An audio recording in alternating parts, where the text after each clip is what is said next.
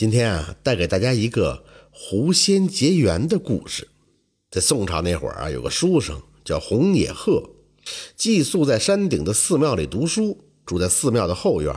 后院里呢，到处都是参天的古树，环境优雅，非常的清静。这洪野鹤呢，也几乎是足不出户，饭菜啊都是老僧送来。他除了吃饭睡觉，就是捧着书苦读。在这天晚上呢，红野鹤读完了书，迷迷瞪瞪的睡着了。梦里梦见了一名美若天仙的女子坐在他的床头，扶着他的头发就说：“一千年了，我终于可以坐在你身边了，看着你熟睡的样子，心头荡漾着幸福的感觉。”红野鹤呢也觉得心头暖暖的，脸上洋溢着笑容。女子说道：“红郎，你放心。”我要和你长相厮守，不会离开半步的。说罢，竟喜极而泣，一滴泪水从女子的脸颊上滑落下来，滴在了红野鹤的嘴里，一股咸咸涩涩的味道。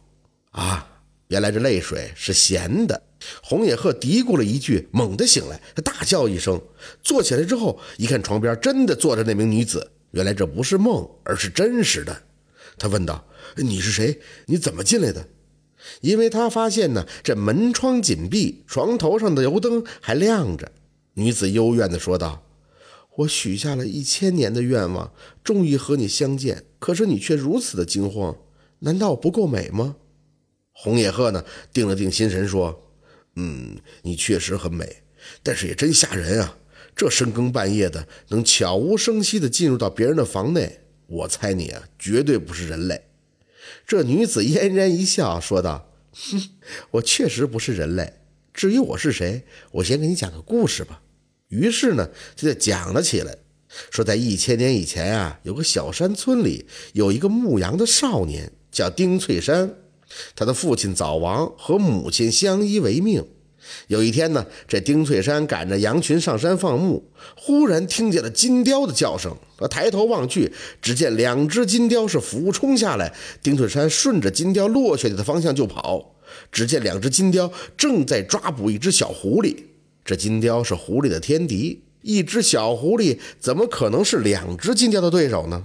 不一会儿，一只金雕抓起小狐狸，笨拙地往天空中飞去。这丁翠山赶紧捡起一颗石头，就砸向了那金雕。他放羊的时候，这驱赶头羊就是扔石子儿。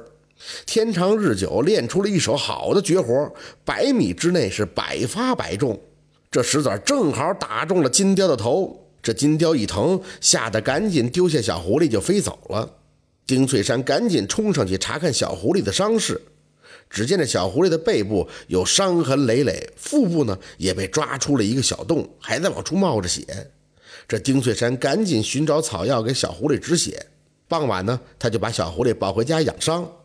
过了一段时间，这小狐狸伤好了以后，丁翠山把它放归了山林。这故事讲到这里，女子就说道：“我呀，就是那只小狐狸，牧羊少年就是我眼中的英雄。”为了报答他，我许下了诺言，一定要做英雄身边的那个美人儿我在山中修炼了千年，终于成了美人。而你呢，就是经过千年轮回的那个牧羊少年。红野鹤听完以后，一点儿都没感动，平静地说：“不管你说的是不是真的，我都不会接纳，因为啊，人狐殊途，还是各自过各自的生活吧。”那女子呢，一点也不生气地说道。我给自己呢取了一个好听的名字，叫无悔。我会不懈的追求，让你感动接纳我。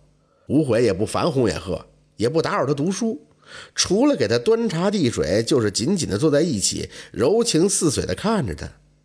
但是这红野鹤呢，却一点也不动心。到了傍晚，他将无悔关在屋外，独自歇息。无悔就爬上大树，在树上静坐一晚。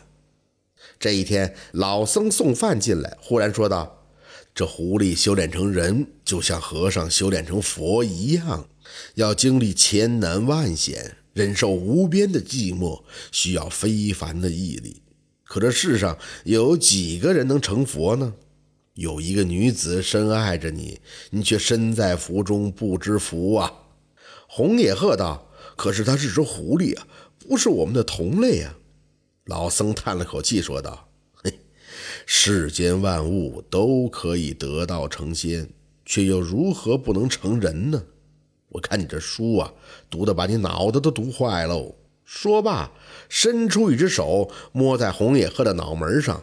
千年前，他救着小狐狸的往事在脑海中浮现。这红野鹤如醍醐灌顶，猛然醒悟过来，于是当晚就和这无悔成了亲。据说他后来跟着吴悔到深山里当神仙去了。这个世界上总有一些不解风情的男人，置女子的情深而不顾。好在这老僧拥有大智慧，让这书生醒悟过来，成就了这段佳话。好，这就是今天的故事，感谢您的收听。喜欢听白，好故事更加精彩。